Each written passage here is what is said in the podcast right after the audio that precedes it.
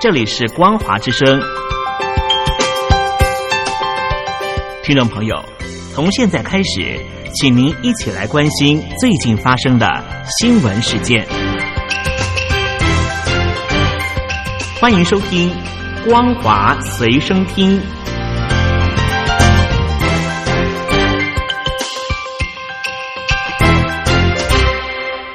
大陆听众朋友，你好，欢迎您收听这节《光华随身听》，我是东山林。中共的八一建军节前夕，北京领导人习近平在北京的八一大楼主持中央军委晋升将官的仪式。不过，习近平只给一人颁了上将，而且是面露愁容，引发了外界的猜测。中央军委主席习近平向晋升的上将火箭军的政治委员徐中波颁发了命令状。报道指出，徐中波军容整肃、精神抖擞，到了主席台前面，习近平向他颁发了命令状，表达祝贺，全场也响起了热烈的掌声。在央视的转播画面上面，现场只有徐中坡一人受衔，气氛十分的凝重。仪式大约是一分多钟就结束。参与仪式的六名中央军委个个正襟危坐，没有笑容。而习近平和许中波合照，也似乎是愁容满面、心事重重，没有喜悦的表情。北京领导人习近平日前在中南海召开了党外人士座谈会，强调要以更大力度推进全面深化改革，化解来自于各界的挑战和压力，声称任何国家、任何人都不能够阻挡中国。这是在二十八号，中共中央在中南海召集了党外人士的座谈会，听取了各民主党派中央、全国工商联负责人和无党派人士代表对当前中国经济情势发表意见。根据新华网声称，当天与会者高度评价，以习近平为核心的中共中央在坚强的领导之下，中国的武汉肺炎新冠状病毒的疫情控制和经济恢复取得了顺利的成就。而另外，中共中央政治局召开了会议，也坦诚中国经济情势仍旧趋近于复杂，遇到很多中长期的问题，必须从持久战的角度认识，加快形成以国内大循环为主体。国内、国际双循环相互促进的新发展格局。中共总书记习近平在二十八号的时候，针对于经济议题和党外人士座谈的时候，特别说到，第三季、第四季要乘势而上，巩固并且扩大疫情防控和经济恢复成果，努力弥补上半年的损失。焦点转到香港，香港的局势似乎更为的内地化。香港立法会在九月份即将改选，在民主派最近是气势如虹，有望一举拿下立法会过半的席次。但是中共当局和建制派竟然使出了各种手段，要阻止民主派夺下立法会的主导权。除了传出港府有一家立法会改选，借由疫情恶化为由延后一年之外。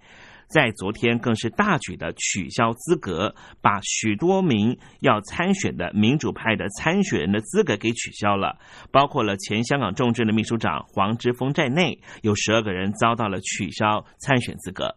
另一方面，中共强推了香港版的国安法之后，香港的言论和新闻自由受到威胁。现在又有香港港府的高官扬言立法限制新闻自由。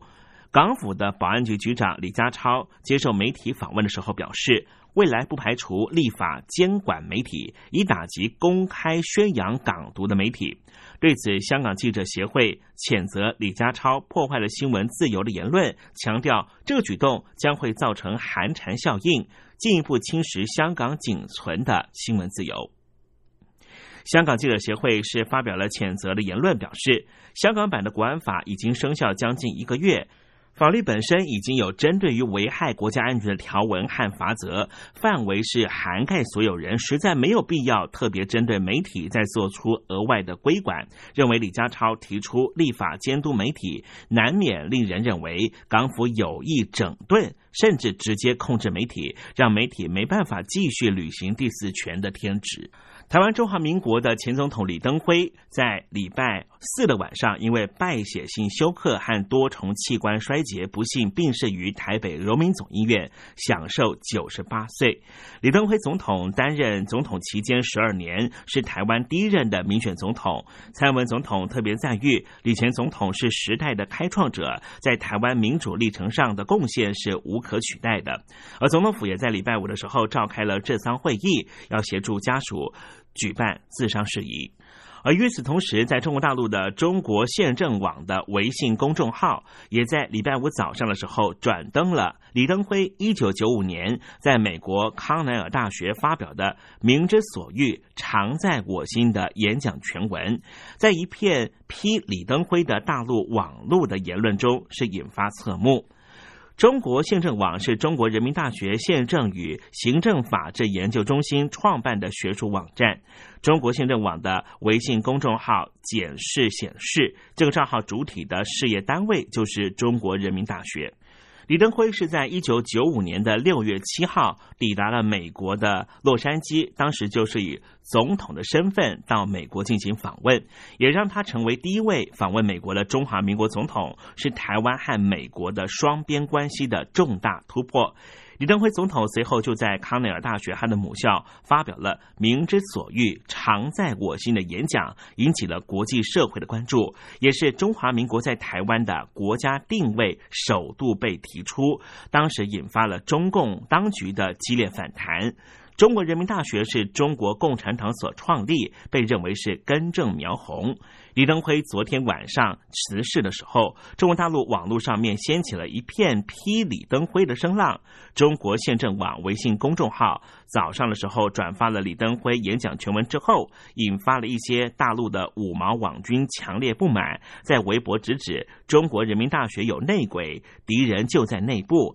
并且向中国人民大学提出检举，要求校方给个说法。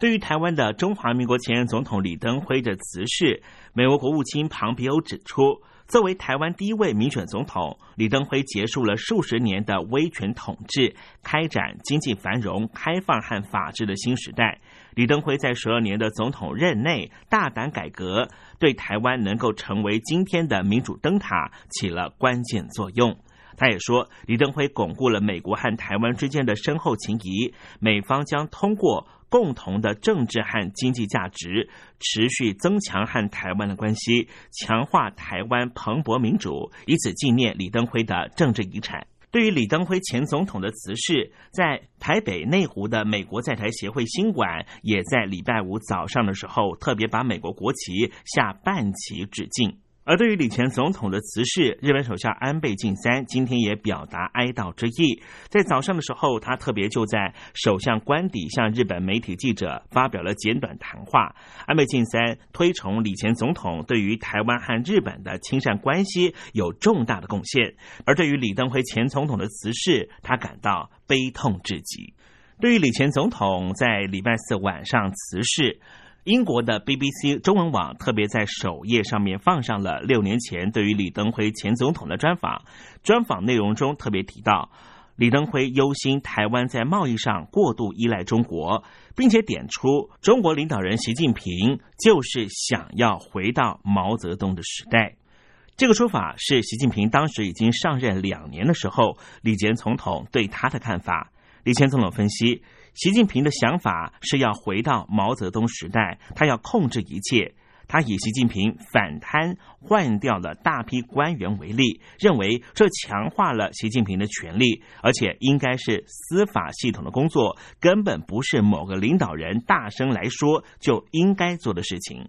访谈也问起李登辉，希望历史对他有什么样的评价？李登辉说：“希望大家会说，有李登辉执政的时候。”大家的生活过得比较好。需要最后来关心的是，美国和中国的关系是十分的紧张，连带着美国民间对于中国的反感度也是不断的提升。最近的报告指出啊，有超过七成的美国人对中国感到反感，比例也是来到了十五年的最高位置。